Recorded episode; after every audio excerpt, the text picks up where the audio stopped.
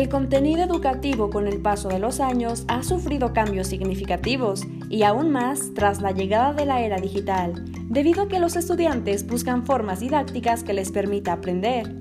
Te invito a conocer la clasificación del contenido educativo digital y su impacto en el proceso de enseñanza y aprendizaje.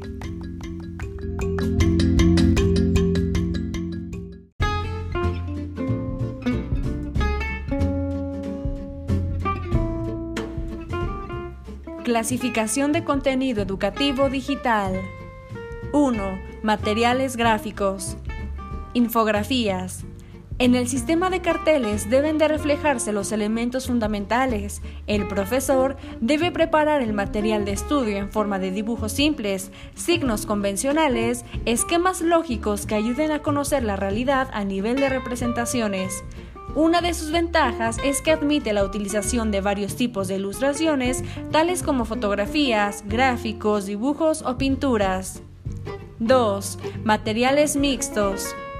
Video documental o película. Este es un dispositivo que se utiliza para captar la atención del estudiante, favorece el aprendizaje y sirve de apoyo para el profesor.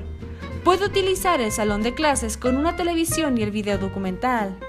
Una de sus grandes ventajas es que está lleno de imágenes y sonidos que ayudan al alumno a comprender mejor el tema, logrando un aprendizaje significativo. El video se puede repetir cuantas veces se desee hasta que el tema quede comprendido. 3. Material auditivo. Podcast. A diferencia del video, estas solo manejan sonido y música, pero de igual forma son excelentes recursos para apoyar los contenidos temáticos de las diferentes asignaturas. Una ventaja es que ofrecen a los docentes y a los alumnos un material de apoyo para enriquecer las actividades de todas las asignaturas.